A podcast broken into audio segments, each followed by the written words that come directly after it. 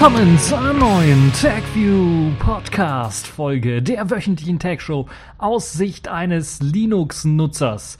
Und ich melde mich zurück aus dem April, äh, aus den Märzferien, aus den Osterferien quasi zurück in den April, in den sonnigen, in den warmen, in den immer wärmer werdenden April.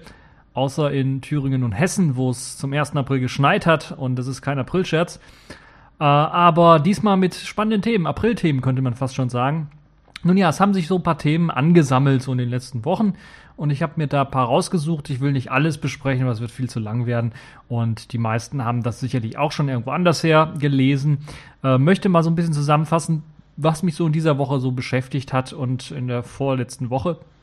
Und zwar gibt es dort ein neues Tool, ein neues Profi-Animationstool, das nun als Open Source veröffentlicht worden ist, nämlich das nennt sich Open Tunes und ich habe mir das etwas genauer angeschaut ähm, und möchte euch was darüber berichten. Dann gibt es ein Update zum FBI knackt das iPhone auch ohne Apple. Dann gibt es äh, eine Traditionsmarke, die weggeht, nämlich Foxconn schluckt Sharp.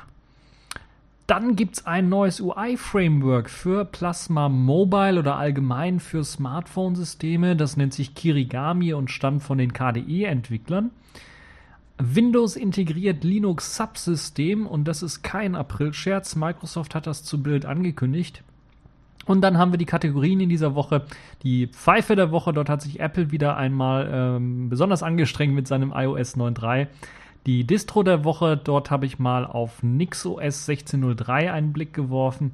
Und Sailfish der Woche, dort gibt es ein erstes Test-Image für das Fairphone 2 und ich habe noch ein bisschen was Feedback zum Jolla Tablet äh, und den ja, Erfahrungen, die ich so gemacht habe nach zwei Wochen etwa Nutzung des Tablets.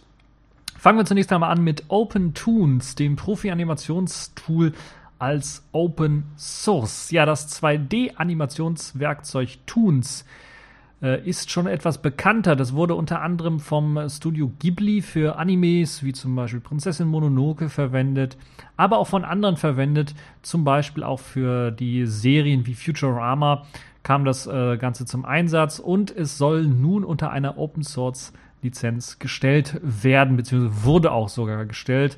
Ähm, dazu hat die Firma Dwango das Tool abgekauft, äh, und zwar der Firma Digital Video, die der eigentliche Hersteller des 2D-Animationswerkzeuges ist. Toons ist speziell darauf ausgerichtet, analoge Handzeichnungen mit digitalen Inhalten zu verbinden, ist also speziell besonders interessant für hm, zum Beispiel das Studio Ghibli gewesen, die ja angefangen haben eher mit ja, den normalen analogen Zeichnungen und äh, dann jetzt ein bisschen immer übergegangen sind mit neueren Filmen dann auch in das digitale Zeitalter. Um das zu verbinden, um das nicht allzu seltsam aussehen zu lassen, wenn man analogen Kram mit digitalem Kram dann verbindet, hat eben das Studio Ghibli auch jede Menge Eigenarbeit und neue Funktionen in das ursprüngliche Toons-Programm hinzugefügt und diese sollen nun auch zusätzlich mit dem Rest des Toons-Programms als Open Source äh, Projekt OpenTunes äh, veröffentlicht werden und wurden sogar veröffentlicht. Und das wurde vor kurzem vorgestellt. Auch das Programm Dwango selber erhofft sich, dass man durch die Offenlegung des Quellcodes dann eine aktive Kooperation der Filmindustrie herstellen kann und dass dann viele Leute dran werkeln. Zumindest hat man es jetzt geschafft, dass zumindest einige äh, Leute sich das anschauen und Bugs reporten oder auch fixen direkt, ein Patch einsenden um Probleme zu beseitigen. Ganz groß mit dabei natürlich auch die Linux-Community, weil es gibt derzeit nur eine Windows-Binary und eine OS 10-Binary. Und da arbeitet man jetzt sehr stark daran, bei der Linux-Community das Ganze für Linux zu kompilieren. Man kann es schon kompilieren, aber es stürzt dann doch das ein oder andere Mal ab. Deshalb werden jetzt einige Patches entwickelt, um das Ganze dann stabiler laufen zu lassen, auch unter Linux. Ähm, Dwango selber äh, will auch eine Finanzierung äh, des Projektes weiterhin gewährleisten. Also sie haben es nicht nur gekauft, um dann es dann äh, ja aus äh, Menschenliebe dann einfach frei äh, zur Verfügung zu stellen, sondern sie wollen auch, äh, auch ein Dienstleistungsmodell, typischerweise, was man so bei Open Source Projekten herkennt, äh, dazu anbieten, um zum Beispiel äh, Service dafür zu leisten, natürlich auch, um anzubieten, Support dafür anzubieten für das Programm, aber auch Anpassungen äh, sowie Umsetzungen spezieller Wünsche dann umsetzen zu können. Also da nehmen sie Aufträge für an, wenn eben ein Filmstudio herkommt und dann einen speziellen Wunsch hat, dass eine spezielle Funktion in das Programm mit eingebaut werden soll. Dann kann sie halt eben Dwango dazu beauftragen. Die bauen das Ganze auch. Ähm, das, ja, das, das, was so ein bisschen schade dran ist, ist, dass äh, man das dann nicht unbedingt unter einer Open Source Lizenz weiter veröffentlichen muss. Das liegt einfach an der Lizenz, äh, unter die eben OpenTunes liegt oder unter die OpenTunes veröffentlicht worden ist. Das ist die MIT-Lizenz, das heißt eine BSD-artige Lizenz, wo man dann äh, die Möglichkeit hat, auch Änderungen am Quellcode einfach äh, geschlossen zu halten und nicht zurückzugeben an das Projekt, was ich ein bisschen traurig finde, aber vielleicht wird Dwango ja in der Lage sein, ähm, Verträge mit eben dieser mit diesen Filmstudios zu treffen, die es dann ermöglichen, zum Beispiel nach einem Jahr oder nach einer gewissen Zeit dann diese äh, speziellen Funktionen dann in das Open Source Projekt einfließen zu lassen. Ich würde das auf jeden Fall begrüßen. Es gibt bereits schon eine GitHub-Seite und eine eigentliche Website, wo man sich das Ganze anschauen kann. Die ist auch recht spärlich noch ähm, äh, also sehr spärlich ausgestattet, die Webseite. Man kann aber zumindest jetzt auch schon das Programm selber runterladen. Man kann sich den Quellcode anschauen. Der Quellcode, da sieht man ganz deutlich, dass das Ganze auf Qt 5 basierend ist. Das heißt, man kann es, wenn man es denn auch möchte, auch unter Linux um, äh, übersetzen. Mit äh, CMake lässt sich das alles machen. Ich habe das auch mal ausprobiert.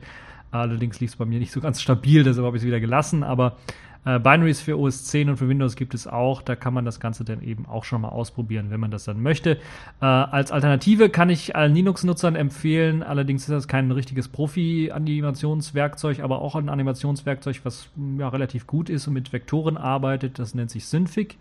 Äh, Achtung allerdings, bei vielen Paketmanagern ist die ist das Paket Synfig selber nur das, das Kommandozeilenprogramm, was eben benutzt wird, um die Animation herzustellen. Das eigentliche Tool, was man dort benutzen muss, nennt sich Synfig Studio und ist meistens ein eigenständiges Paket, was man dann runterladen muss. Damit kann man dann auch äh, Vektor äh, Animationen dann erstellen. Ist nicht ganz so mächtig wahrscheinlich wie OpenToons, äh, weil es eben kein Profi-Werkzeug ist, aber man kann schon eine ganze äh, Reihe von Animationen damit auch erreichen. Ja, das also zu OpenToons, dem Profi-Animationstool, das nun als Open Source veröffentlicht worden ist. Bin mal gespannt. Äh, sicherlich wird es noch einige Wochen nur dauern, bis das Ganze dann auch stabil unter Linux äh, lauffähig ist. Die Leute arbeiten da schon äh, recht aktiv dran. Ja, kommen wir zum kleinen Update. Äh, FBI versus Apple. Äh, dort hat das FBI nun äh, das iPhone geknackt und das auch ohne Apples Hilfe. Ja, eigentlich könnte man schon fast sagen, wie John McAfee und andere schon angekündigt haben, ist es nun auch der US-Regierung gelungen, beziehungsweise dem FBI gelungen, das iPhone zu knacken, das einem der toten Terroristen aus San Bernardino gehört hat, um eben an Informationen zu kommen. Sie wollen halt eben wissen, mit wem hat er kommuniziert und äh, äh welche Beziehungen hatte er dann noch, ähm, die noch nicht bekannt geworden sind. Sprich, der Rechtsstreit, den das äh, FBI mit Apple hat, ist also hinfällig. Das FBI hat, glaube ich, mittlerweile auch schon die Klage gegen Apple zurückgezogen. Und es ist allerdings noch nicht alles im Grünen oder im Lot mit dem FBI. Es laufen nämlich noch andere Verfahren, Verfahren wegen anderen iPhones ähm, wo man Apple darum gebeten hat, diese zu knacken. Das Statement zu dem Vorfall, dass man eben jetzt dieses äh, Bernardino, San Bernardino iPhone geknackt hat, ist eigentlich recht dünn gehalten. Man hat einfach nur gesagt, man hat es jetzt auch ohne Apples Hilfe geschafft und das war es im Grunde genommen auch. Ob jetzt nun eine mutmaßlich israelische Firma irgendwie dahinter gesteckt hat, die mitgeholfen hat, äh, weiß man nicht. Oder ob doch John McAfee die Finger im Spiel hat, ist auch noch nicht klar.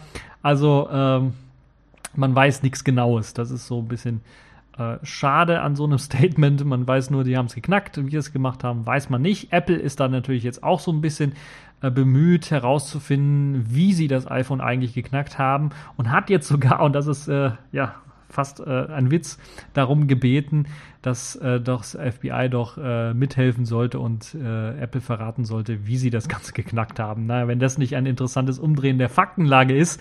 Vor ein paar Wochen hieß es noch genau andersrum, da hat das FBI Apple gebeten, äh, mitzuhelfen und jetzt äh, hilft, ähm, äh, nee, jetzt bittet Apple das FBI um Mithilfe, um äh, herauszufinden, wie sie es gemacht haben und äh, warum eben das iPhone geknackt werden konnte. Eines ist auf jeden Fall klar. Es handelt sich bei dem geknackten Gerät um ein iPhone 5C, also kein ganz, ganz neues iPhone, aber auf jeden Fall ein iPhone, das auch die neueste äh, iOS-Version äh, laufen lassen kann. Und auf dem Gerät selber war auch kein uraltes iOS drauf, sondern es war ein iOS 9 drauf, das, wenn man überlegt, wann die Anschläge waren, dann doch relativ aktuell äh, war zu der Zeit. Also DemoS, wovon, äh, wovon Apple eigentlich auch sagt, dass eines der ersten iOS-Systeme, dass diese eigentlich unknackbar seien. Äh, man kennt so die Übertreibungen, die Apple so macht, aber Apple ist, glaube ich, einer der wenigen Technikthemen, die das wirklich mal ein bisschen übertreiben, der Technikfirmen, die das übertreiben. Denn wir wissen natürlich, es gibt so etwas nicht, das irgendwie unknackbar ist. Äh, muss irgendwie nur einer Apple mal sagen, dass sie da aufhören sollten mit so Marketing. Aber die machen auch ganz seltsames Marketing wie ein neues iOS-Tablet, das irgendwie ein PC ersetzen soll, wo ich auch sage, äh, äh, da kann ich nie im Leben was drauf programmieren. Naja, ähm, nun kann man das sehen, wie man will. Äh, und ich bin da so ein bisschen skeptisch. Ich bin vor allen Dingen skeptisch, was die anderen Verfahren angeht, äh, der anderen iPhones. Wenn da jetzt die öffentliche Meinung, wenn die Öffentlichkeit nicht so sehr darauf schaut, kann ich mir durchaus vorstellen, dass Apple wieder so in eine Lage versetzt wird oder in eine, ein, eine Lage vor dem San Bernardino Handy versetzt wird, wo sie dann sagen, ja, okay, klammheimlich, wir arbeiten mit dem FBI zusammen und hier, ich knack euch diese zehn anderen, ich weiß nicht, wie viele sind, aber die anderen iPhones und ihr sagt mir dann dafür, wie ihr das eine iPhone da geknackt habt könnte ich mir durchaus vorstellen, wenn die Öffentlichkeit nicht so sehr drauf schaut, dass Apple das so macht, weil Apple das in der Vergangenheit auch so gemacht hat. Und ich nehme Apple das also nicht ab, dass sie sich um die Privatsphäre ihrer Nutzer richtig Gedanken machen, sondern sie machen das, wenn es marketingmäßig sehr gut ist, wenn Leute draufschauen, dann sagen sie das. Aber wenn äh, Leute nicht so genau hinschauen, dann machen sie ja im Hinterzimmer dann was anderes. Vor allen Dingen, wenn die Wahrscheinlichkeit, dass das rauskommt, sehr gering ist, dann machen sie das anders. Und naja, man muss mal schauen. Also ist zumindest meine Meinung, was das angeht. Nun ja, man kann jetzt sehen, wie man es will. Ähm, die einen sagen, die Schlacht ist gewonnen, aber wer hat da eigentlich gewonnen? Apple? Nun ja, ich glaube nicht. Mit Sicherheit nicht. Wenn sie jetzt fieberhaft daran arbeiten, herauszufinden, wie das iPhone geknackt worden ist, dann haben sie mit Sicherheit nicht gewonnen, was diesen Prozess angeht. Zumal ja noch andere Prozesse, andere Verfahren ähm, da irgendwie ansässig sind. Ich glaube, Apple hat auf ganzer Linie versagt oder verloren. Versagt vielleicht nicht, aber verloren. Also versagt wäre, wenn sie angeknickt wären. Aber sie haben ja gesagt, sie bleiben standhaft und so weiter und so fort. Das ist äh, immer schön zu sagen, immer, immer nobel zu sagen äh, wollen sich für die Privatsphäre ihrer Nutzer einsetzen. Äh, ich kaufe denen das nicht ganz so ab, aber sie blieben erstmal auf ihrem Standpunkt. Wenn sie das weiterhin bleiben, ist das eine schöne Sache. Dann hat Apple quasi eine Kehrtwende durchgeführt zu dem, was sie vorher gemacht haben. Das finde, würde ich gut finden, würde ich gut heißen, würde ich sogar einen Daumen hoch geben für Apple, was das angeht. Aber wir müssen jetzt mal schauen, wie es weitergeht und wir müssen schauen, ob Apple es jetzt schafft, auch herauszufinden, wie eben dieses iPhone geknackt worden ist, weil das ist auch wieder so der Kasus Knaxus, würde ich mal fast schon sagen, weil jetzt na, die ganzen Apple-Jünger, die jetzt richtig Apple-Fanboys sind oder sowas, die werden wahrscheinlich Apple sowieso in den Himmel loben, egal was sie machen.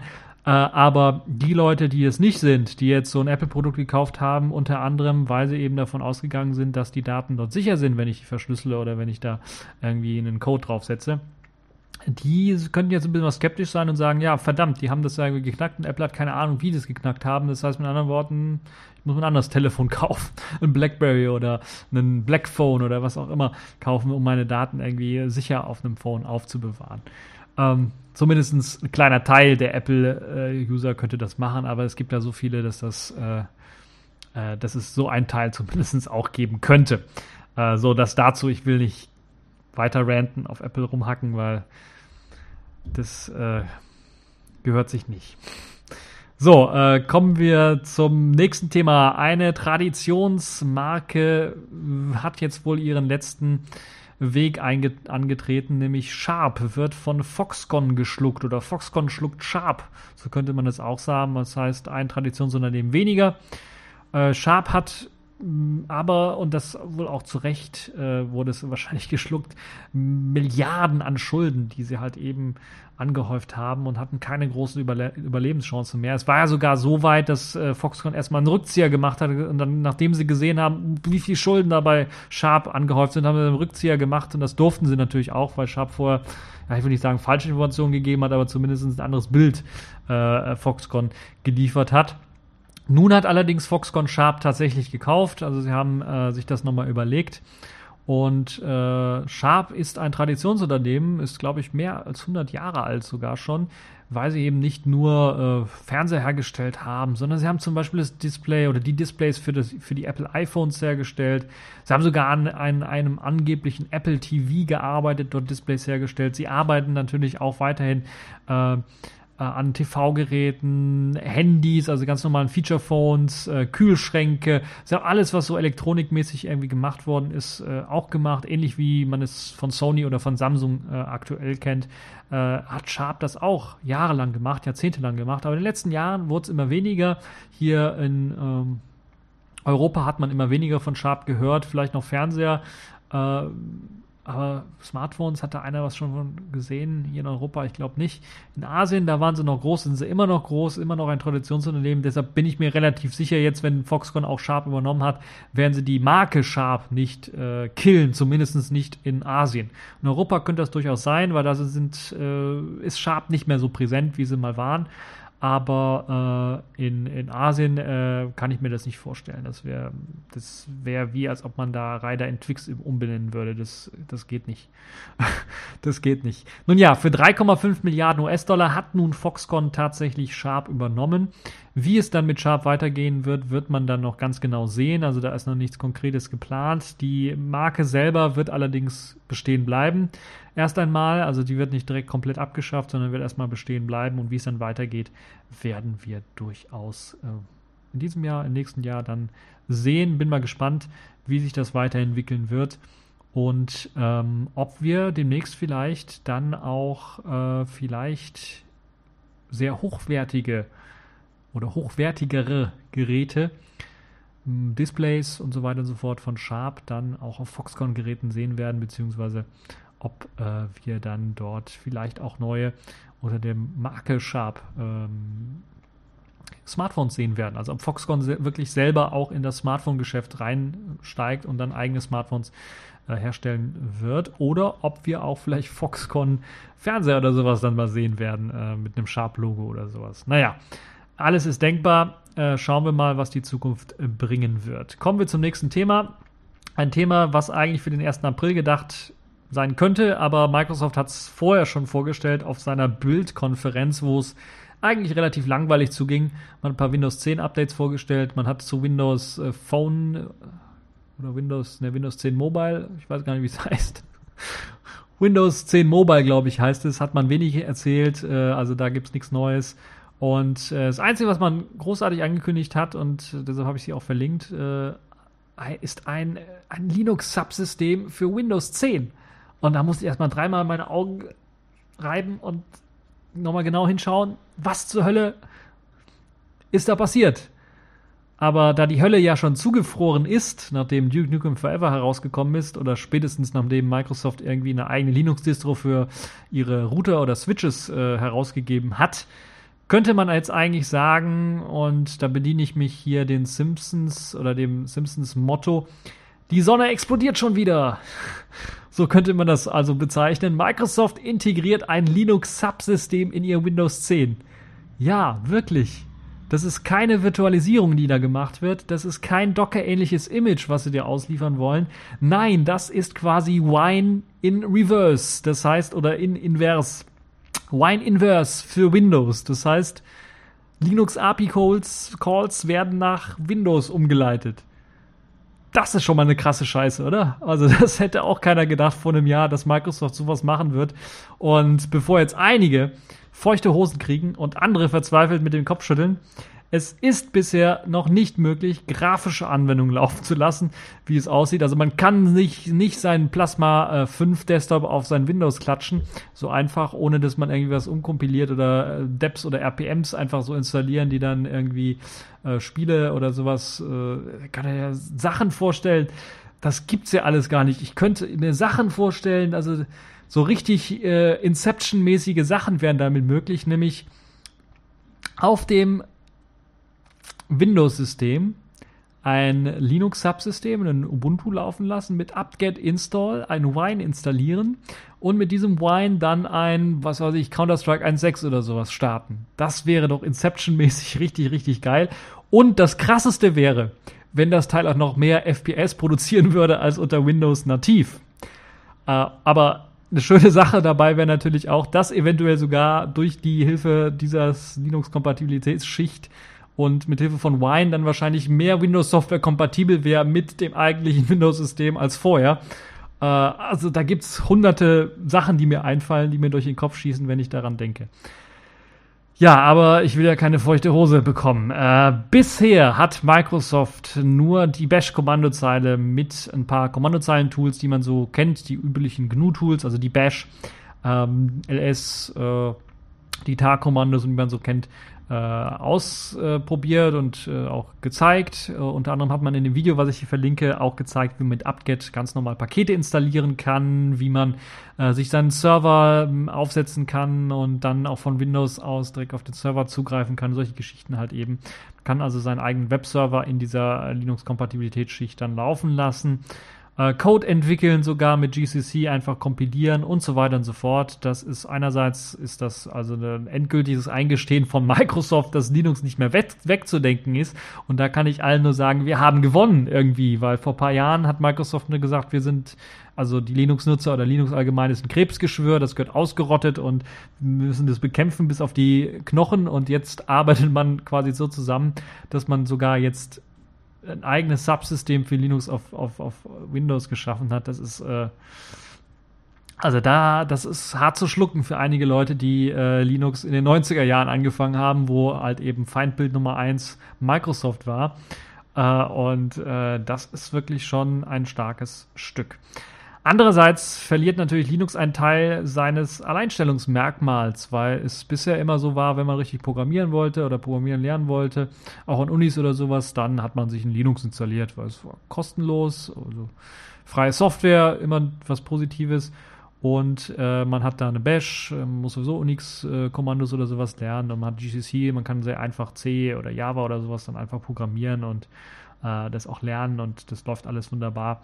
Und jetzt ist es nicht mehr notwendig. Auch wenn ich so einen dämlichen Apache-Server oder einen Nginx-Server aufsetzen möchte, kann ich jetzt einfach auch ein Windows benutzen und dort eine Bash laufen lassen, Update Install Nginx und das dann konfigurieren und dann habe ich einen Nginx-Server auf Windows 10 laufen.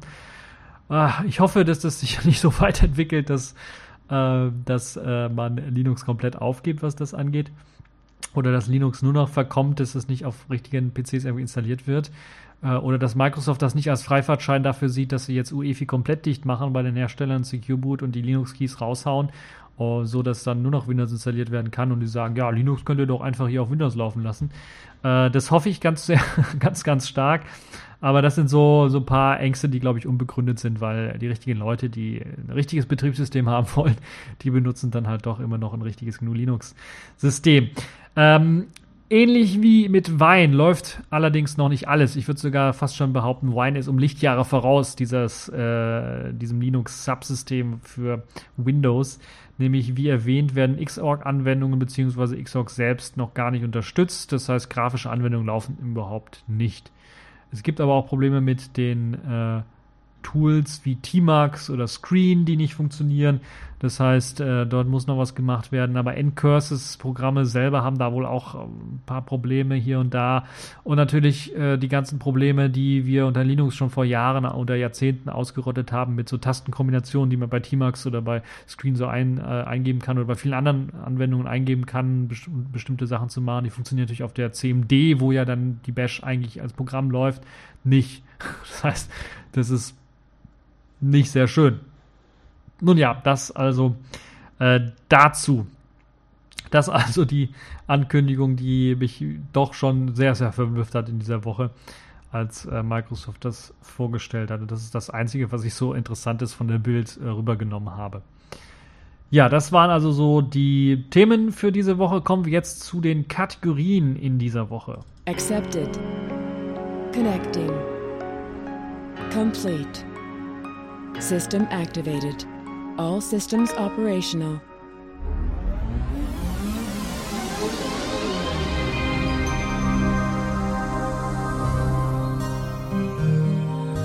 Ja, und da fangen wir mit einem alten Bekannten an, nämlich mit Apple. Beziehungsweise der Pfeife der Woche. Das ist ja fast schon ein Synonym geworden. Apple ist mal wieder die Pfeife der Woche mit ihrem iOS 9.3. Nämlich erst einmal hat es Apple wieder geschafft, ein Update herauszuhauen, das fehlerhaft ist und diesmal zwar nicht das Smartphone irgendwie brickt oder sowas und komplett unnütz macht, Dafür aber, dass das Benutzen des Pass, äh, des Passworts, nein, des Browsers quasi unmöglich macht. Äh, nachdem eben das erste iOS 9.3 Update zurückgezogen worden ist, weil eben eine Aktivierungsschleife aktiviert worden ist. Ich warte aufs Lachen, kommt kein Lachen, schade.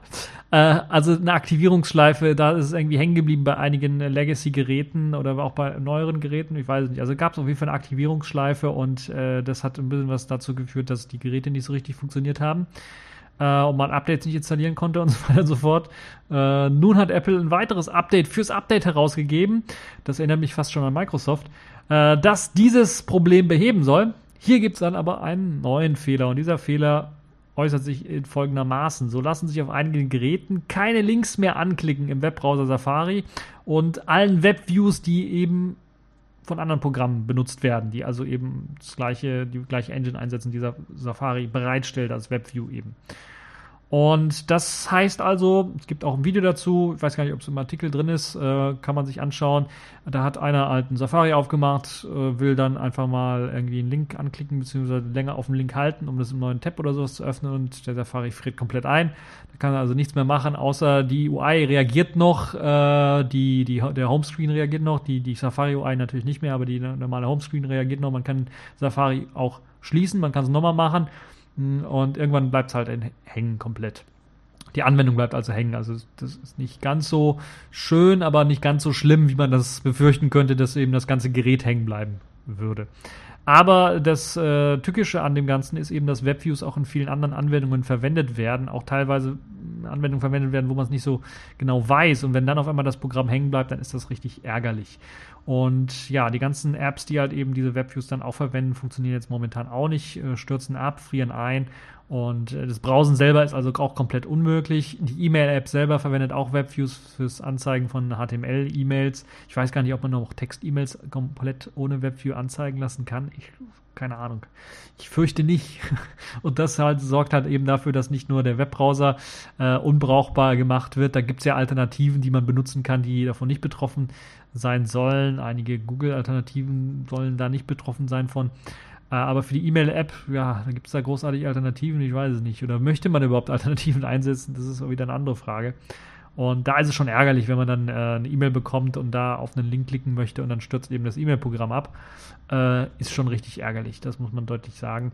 Es gibt jetzt mittlerweile, zum Ende der Woche hat es Apple dann geschafft, ein neues Update rauszugeben. Ich glaube, es heißt jetzt iOS 9.3.1, wenn ich mich nicht irre.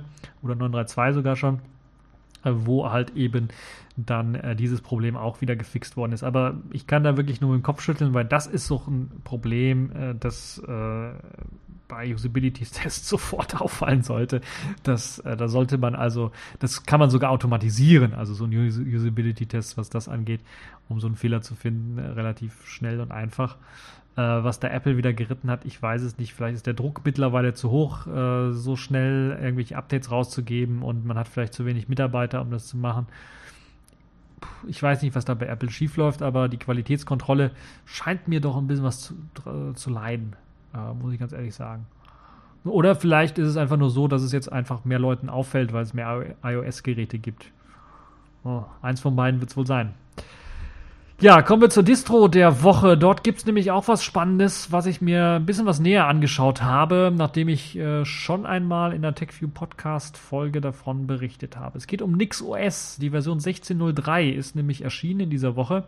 Und den Paketmanager, den Nix Paketmanager, in der deklarativen Sprache, den habe ich ja bereits schon mal vorgestellt in der TechView Podcast Ausgabe 238, wer das nachhören möchte. Der kann sich das dann äh, antun. Dort gibt es auch ein Video, einen Link zu einem Video. Ich glaube, es war ein FOSDEM 2014er Vortrag, wo das einer mal ein bisschen was vorgestellt hat. Ähm, NixOS ist also im Grunde genommen ja die Erweiterung des Paketmanagers hin zum OS, könnte man fast schon behaupten, äh, mit ganz speziellen Features wie atomare Updates mit Rollback-Funktionen, sprich man kriegt es eigentlich fast kaum kaputt, wenn man es einmal installiert hat und dann Updates installiert oder so, man kriegt es eigentlich gar nicht kaputt. Selbst wenn man eine blöde Konfiguration oder sowas macht, kann man immer zu einem State zurückgehen oder wenn man gerade in Konfiguration, mitten in der Konfiguration ist und man ist gerade in Afrika oder sowas und der Strom ist weg, ähm, kein Problem, man bootet es äh, einfach neu, wenn man wieder Strom hat und hat dann eben einen State, äh, der auf jeden Fall funktioniert. Das heißt, da wird immer irgendwie ein Status, das ist eben atomare Updates, das ist eben äh, das Schöne daran. Äh, funktionale deklarative Konfiguration des Systems ist auch möglich, also wie der funktionale deklarative ähm, der Paketmanager selber arbeitet auch das System. Das heißt, es gibt eine zentrale Konfigurationsdatei, die äh, für Konfigurationsänderungen gedacht ist. Dort schreibt man eben in diese funktionale deklarative hm, Syntax hinein, was man alles haben möchte. Man möchte zum Beispiel einen SSH-Server aktivieren, das schreibt man dort rein. Dann gibt es das äh, tolle Tool NixOS Rebuild Switch. Dann wird diese Konfigurationsdatei ausgewählt äh, ausgewertet und dann wird ein, ein neuer Status eben des NixOS äh, gebaut und der ist dann auch bootbar und der wird auch direkt standardmäßig aktiviert. Das heißt, diese Konfigurationsdatei wird ausgewertet und dann, wenn da zum Beispiel drin steht SSH aktivieren, wird halt eben SSH aktiviert. Das Tolle ist, es wird ein neuer Boot-Eintrag gemacht, so dass ich dann immer zu dem anderen Status davor äh, booten kann, wo SSH zum Beispiel nicht aktiv war. Das war jetzt nur ein Beispiel mit SSH. Man kann sich natürlich viel mehr äh, Sachen ausdenken. Webserver-Konfiguration, Nginx, ganz komplexe Sachen. OpenCloud in der Version 8 und OwnCloud in der Version 9, weil das ist auch ein tolles äh, Beispiel dafür, für den Nix Paketmanager, das NixOS auch dann ausnutzen kann. Nämlich man hat die Möglichkeit, mehrere äh, Versionen eines Paketes dann auch parallel installiert zu lassen und auch parallel auszuführen. Und ähm, dadurch, dass man halt eben dann verschiedene Konfigurationen auch abspeichern kann, sind halt solche Sachen möglich, wie einmal zu sagen, okay, ich starte jetzt mal meinen Server mit eben der alten OwnCloud-Version und einmal mit der neueren OwnCloud-Version, um mal zu testen, ob es funktioniert oder nicht. Äh, also solche Sachen wie irgendwie, ich habe meinen OwnCloud aktualisiert auf die neueste Version, es funktioniert nicht mehr oder es ist alles kaputt oder sowas und jetzt verdammt, wie komme ich wieder zurück? und solche Geschichten oder Backup einspielen oder sowas ist gar nicht mehr notwendig. Man muss einfach nur in das alte Konfiguration hineinbooten und dann funktioniert alles wieder. Also das ist ein tolles äh, Konzept, wie ich finde, äh, was eben in NixOS mit äh, integriert worden ist. Jede Konfiguration bekommt einen eigenen Boot-Eintrag und man kann also immer zu einem funktionierenden Stand zurückbooten.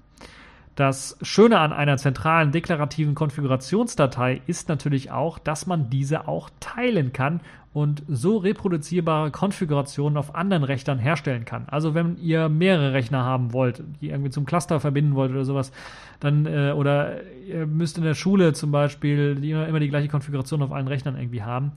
Ähm, heutzutage macht man es mit dem Image immer noch und, und das klont man auf verschiedene Rechner, aber wenn die Rechner unterschiedliche Hardware-Anforderungen haben und so, könnte das problematisch werden oder dann hat einer da eine 80 Gigabyte Platte drin, äh, die er dann als, als, als Clone ähm, als Clone-Quelle verwendet und der andere Computer hat aber 500 Gigabyte und wenn er dann das Image drauf spielt, kann er nur die 80 Gigabyte benutzen und nicht die restlichen 500, äh, 420. Das ist ein bisschen blöd.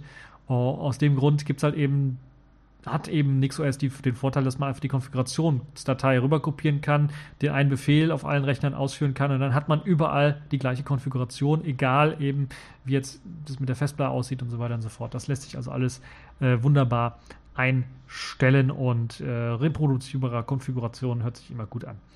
NixOS kann ähnlich wie Gentoo oder auch das AOR äh, Arch User Repository äh, Pakete vom Quellcode direkt bauen, falls das gewollt wird oder falls es benötigt wird. Äh, denn es gibt eben auch Binärpakete der beliebtesten Software und die kann man dann einfach installieren. Da gibt es ja, kann glaube ich Gentoo auch, aber es ist also, äh, es verbindet den Vorteil von Quellcode-basierten Paketmanagern, die alles irgendwie von Scratch bauen und natürlich auch binärbasierten, wo halt eben einfach äh, wie bei UpGet einfach ein Binärpaket runtergeladen wird und installiert wird. Ähm, na gut, das können, glaube ich, alle Paketmanager mittlerweile, dass sie da auch irgendwie mh, hm, eine Option für haben, zumindest den Quellcode eines Paketes bei Binärpaketen, äh, bei Binärpaketmanagern auch herunterladen zu können. Und dann hat man die Bildwerkzeuge, um das Ganze dann selber bauen zu können. Nun ja, aber es ist zumindest eines der Sachen, die dort aufgelistet werden, äh, die man äh, dann benutzen kann. Also das Schöne ist, man kann halt eben auswählen und das wird dann automatisch gemacht, ähnlich wie bei AOR, wo man wenig eingreifen muss, was, den, äh, was das Übersetzen des Programmes angeht. Ein weiterer Vorteil von NixOS und dem Paketmanager im Speziellen ist halt eben, dass ihr auch, wie ich gerade eben schon erwähnt habe, multiple Versionen eines Programmes gleichzeitig laufen lassen könnt. Das heißt, ihr könnt zum Beispiel so testen, ob eben meine Webseite mit der Firefox ESR-Version und der allerneuesten Firefox-Version funktioniert. Also für Webentwickler sehr interessant, äh, das so zu sehen. Man muss also nicht irgendwie Profile switchen oder ein CRO oder Docker-Images oder sowas haben, sondern das lässt sich alles quasi in dem NixOS selber äh, machen und ausführen. Ermöglicht wird das Ganze natürlich durch eine sehr strikte Trennung der Anwendungen, die abgelegt werden im Nix, im Slash Nix Store Verzeichnis. Das ist, hat also eine andere, eine Eigenheit in Sachen, muss es auch haben, eine Eigenheit in Sachen, äh, wie Programme äh, gespeichert werden, wo die Dateipfade sind und so weiter und so fort. Und im Slash Nix Store Verzeichnis befinden sich dann unter einer bestimmten ID dann auch äh, Programme in verschiedenen Versionen, die ausgeführt werden können, die ihre eigene Konfiguration zum Teil auch mitliefern können. Äh, und das ist eine tolle Sache, wie ich finde. Also es ist auf jeden Fall eine sehr, sehr interessante Sache und ich kann auf jeden Fall mal ähm, allen Leuten empfehlen, die sich mit Linux so ein bisschen etwas, etwas, auskennen, weil man muss sich schon ein bisschen was auskennen mit dem, um dahinter zu steigen. Und vor allen Dingen die Leute, die etwas erfrischend Neues ausprobieren wollen, sich NixOS mal anzuschauen, weil das auf jeden Fall eine sehr interessante Distribution ist. Deshalb auch zu Recht die Distro in dieser Woche NixOS 16.03. Ja, kommen wir zur letzten Kategorie in dieser Woche. Das ist nämlich Sailfish der Woche. Dort gibt es zwei News oder zwei. Einmal eine News, eine große News und einmal ein bisschen was Feedback. Zunächst einmal die News. Erste Test-Images für das Fairphone 2 sind nun veröffentlicht worden. Also wer bereits schon ein Fairphone 2 hat und jetzt mal ein Selfish OS drauf installieren möchte, der kann das nun ausprobieren. Es gibt einen Artikel von Reviewjolla blogspot.de von Reviewjolla auf jeden Fall, äh, gibt es einen Artikel, der euch zeigt, wie ihr das Ganze installieren könnt. Man sollte idealerweise, also ich würde empfehlen, dann doch ein Windows, äh, ein, ein, ein Linux zu haben. Oh Gott, Ne, mittlerweile geht es ja auch mit Windows. Also wenn ihr Windows 10 mit Linux-Subsystem habt, könnt ihr das auch benutzen. Aber ähm, also ich würde eher Linux momentan noch em empfehlen. Äh, da gibt es also ein paar Sachen, die ihr beachten müsst. Ihr braucht Fastboot von Android, von den äh, SDK-Tools äh, auf jeden Fall installiert, damit ihr eben das Image auch flashen könnt mit Fastboot Flash. Kennt man ja, da gibt es ein User-Data und ein Boot-Image, was man flashen kann. Und äh, dann kann man eben das Fairphone mit Selfish OS betreiben. Ist Version 2.0 von äh, Selfish OS, ähm, womit man es betreiben kann. Ich weiß gar nicht, ob es die neue Version 2.0.1.7 ist oder ob es noch die ältere Version ist. Muss man mal schauen. Auf jeden Fall äh, ist das noch eine Beta-Version oder eine Alpha-Version. Das heißt, da müsst ihr noch mit ein paar Einschränkungen leben. Was also noch nicht funktioniert, ist zum Beispiel, äh, dass äh, man beide Dual-SIM benutzen kann. Das heißt, der Dual-SIM des Fairphone 2, dass man beide SIMs benutzen kann, sondern man kann nur den einen SIM-Slot benutzen, der näher an der Kamera dran ist. Den kann man benutzen. Der andere ist nicht supported momentan. Äh, natürlich fehlt bei der Selfish OS-Version, weil es ein Community-Port ist, die äh, kommerziellen äh, Teile. Das heißt, der Android-Support ist nicht dabei, der Exchange-Support ist nicht dabei. Die, und das wusste ich gar nicht vorher, aber die äh, Textvervollständigung ist nicht äh, dabei, beziehungsweise nicht in dem Umfang dabei, wie es bei äh, Jolla-Geräten der Fall ist.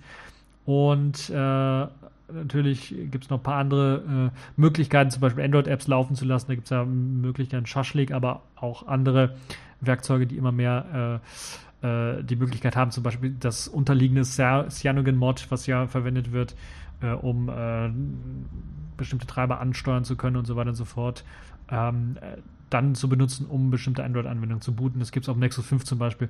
Äh, solche Geschichten sind auf dem Fairphone 2 theoretisch auch möglich, aber noch nicht komplett irgendwie integriert. was noch nicht funktioniert, ist der Kompass, ähm, der Kompasssensor funktioniert noch nicht richtig. Ähm, es gibt noch ein paar Probleme mit dem äh, Annäherungssensor, gerade wenn es um äh, Gespräche angeht. Wenn ihr also telefonieren wollt, das geht auf jeden Fall telefonieren, äh, soll es da Probleme mit dem Proximity-Sensor geben, äh, also dem Annäherungssensor, der dann wahrscheinlich das Display nicht richtig ausschaltet und wieder einschaltet und solche Geschichten. Ähm, das gibt es also noch. Äh, und es gibt äh, das FM-Radio, das ähm, funktioniert noch nicht so richtig beziehungsweise da gibt es noch keine Safish S App für. Äh, es wird zumindest äh, daran gearbeitet. Da gibt es einen kleinen Screenshot, da könnt ihr das Ganze auch schon sehen. Da arbeitet schon jemand an, das, an, an der FM Radio App. Äh, sehr einfach gehalten, die App momentan. Äh, äh, und die wird sicherlich auch irgendwann mal kommen für das Fairphone 2. Double, Tag, äh, Double Tap zum Anlocken des Gerätes funktioniert momentan noch nicht. Ähm, ich glaube, es sollte aber funktionieren, weil eben das Display die Möglichkeit dazu bietet. Äh, man kann also diese Version jetzt ausprobieren, runterladen und äh, dann bin ich echt mal gespannt, wie sich das äh, weiter ähm, drehen wird. Es gibt zumindest schon Verhandlungen und es gibt ähm, Möglichkeiten, äh, die gesehen werden, dass das Fairphone 2 direkt mit Safish OS offiziell ausgeliefert wird. Uh, neben der Option, das Fairphone 2 eben auch mit Android auszuliefern. Ob es dann hoffentlich wahrscheinlich auch die Jolla lizenzierte Version ist, die eben auch den Android-Support direkt mit eingebaut hat und eben auch diese Text, äh, Text Prediction und äh, Exchange Support, was sicherlich auch viele sich wünschen würden, um dann so einen inoffiziellen Nachfolger des Jolla Phones zu haben, würde ich mir richtig wünschen, dass das äh, so schnell wie möglich äh, auf den Weg kommt, weil mein Jolla Phone so langsam auseinanderfällt. Also was heißt auseinanderfällt? Es, äh, es, äh, es zeigt sein Alter.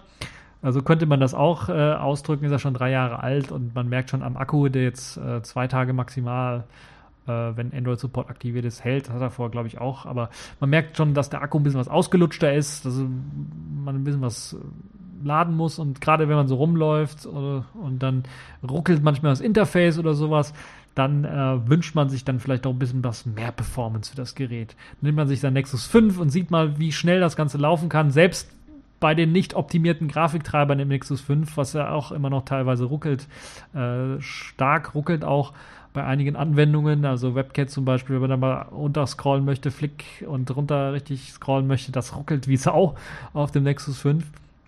Liegt einfach daran, dass der Grafiktreiber nicht optimiert ist für das ganze Gerät. Ähm, äh, merkt man aber doch schon, wenn man Anwendungen startet, wenn man auch hin und her swiped und solche Geschichten macht, dass das deutlich flotter, deutlich performanter auf dem Nexus-Gerät läuft.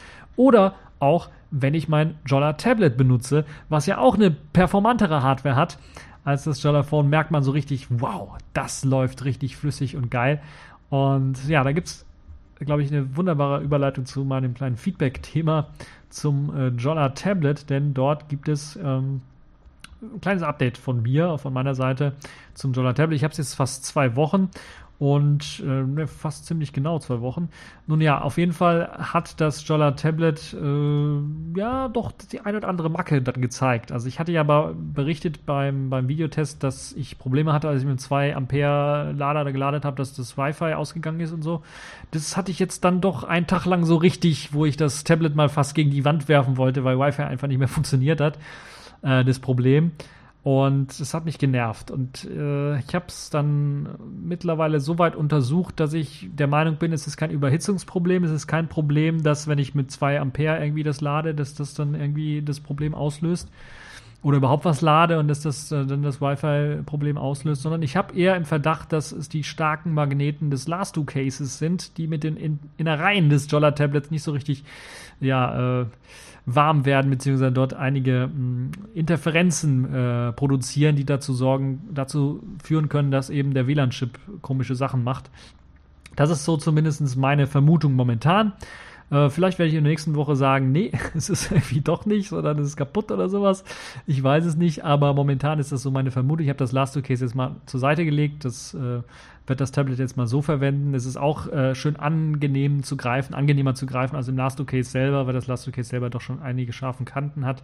Gerade in den abgerundeten Ecken des, äh, des, des äh, Tablets äh, ist das nervig und da ist es besser, also vielleicht auch mal ohne mh, mm, Case das Ganze zu benutzen. Nachteil ist natürlich, ohne Case muss man eben so einen kleinen an, äh, äh, muss man, wenn man es aufstellen möchte, so einen kleinen Aufsteller haben, immer mit sich tragen. Und mein Aufsteller ist mir kaputt gegangen, nicht wegen dem Jolla-Tablet, sondern da ist einfach vorher schon einfach mal die Feder hat da versagt, die dann äh, das Ganze auch äh, zum Aufklappen und zum Zuklappen und zum Festhalten benutzt. Deshalb hat mich das so ein bisschen genervt. Ich muss also das Tablet in großen Zeiten jetzt in der Hand halten oder ich lege es einfach flach auf dem, äh, auf dem Tisch oder sowas und gucke mir dann was an oder benutze irgendein Buch oder eine andere Möglichkeit, das irgendwie aufzustellen. Also ein bisschen nervig ist es schon. Aber ähm, wenn ich jetzt herausgefunden habe, dass es wirklich an den starken Magneten liegt, weil da sind wirklich starke Magneten äh, auf dem Last Case, ich habe es glaube ich in der Videofolge nicht gezeigt, die befinden sich auf der Rückseite. Das heißt, da wo man das Tablet einsetzt, dort befinden sich die Magnete und äh, die starken Magnete und nicht eben auf der Vorderseite, wo man es auch umklappt, um halt einen Aufständer zu machen, sondern dort befinden sich kleine Metallplatten, die halt eben auf die Magnete reagieren. Also sind auch kleine, wahrscheinlich, wenn dann vielleicht Magnetchen, aber ich glaube, es ist eher so Metalleinlagen, die dann auf die Magnete reagieren. Und die Magnete sind eben auf der Rückseite angebracht. Und wenn man es allerdings vorne zuklappt, merkt man und spürt man auch, wenn man es aufklappen möchte später, dass die Magnete da eben diese kleinen Metallplatten auf der Vorderseite durch das Tablet hindurch aufhalten.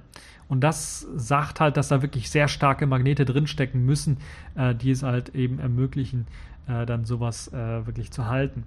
Äh, anderes äh, Problemchen, was ich mit Last 2 Case hatte, war, was aufgefallen ist, aber was dann nach, glaube ich, an, äh, an und wieder ausschalten dann aufgehört hat, war, dass wenn man äh, das komplett aufgeklappt hat, dann möchte man das ja nicht so wabbeln haben, den, den, den vorderen Teil, sondern möchte nach hinten klappen und dann soll das, sollen die Magnete das Ganze auffangen. Wenn man da das wirklich von den Magneten auffangen ließ und richtig so zuschnappen ließ, kann es sein, wenn man in den Einstellungen eingestellt hat, dass eben das Display ausgeschaltet werden soll, wenn man äh, äh, die Klappe zumacht quasi, dass dann auf einmal das Display ausgeht, weil es gemeint hat, oh, da ist jetzt, hat einer die Klappe zugemacht. Äh, und das spricht dann auch wieder für die Theorie, dass die Magneten zu stark sind vielleicht.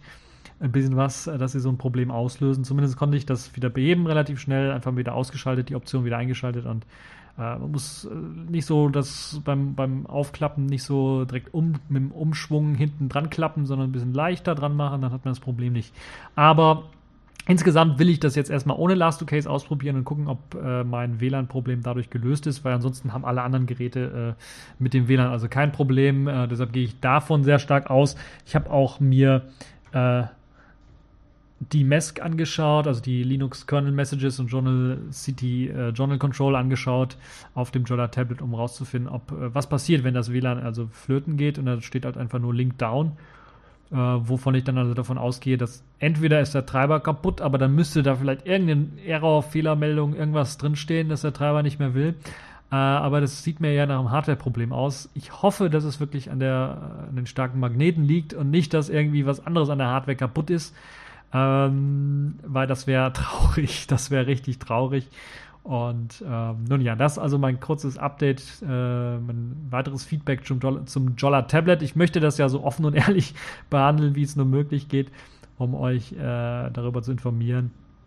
Vielleicht für die Leute, die vielleicht immer noch in Erwägung ziehen, äh, von einem äh, dubiosen chinesischen Händler ein Jolla Tablet oder von einem, der sein Jolla Tablet jetzt verkaufen möchte, weil er es nicht braucht oder sowas, der eins bekommen hat, einer der Glücklichen, dann vielleicht doch sich anzuschaffen. Ähm, möchte ich euch up to date halten, was das angeht. Ich werde auch in der nächsten Woche, wenn es da ein Update gibt oder wenn ich irgendwie was Neues rausfinde oder vielleicht sogar von Last Two Case oder von Jolla äh, eine Nachricht bekomme, äh, dass sie da ein Problem gemerkt haben oder gesehen haben, was die Magneten angeht, werde ich euch natürlich dann auch äh, von berichten. Ja, das äh, war's dann auch schon für diese TechView Podcast Folge. Juhu, ich habe es geschafft. Die erste Folge nach der etwas größeren äh, März- oder Osterpause. Und ja, das war's für diese TechView Podcast Folge und bis zur nächsten Folge.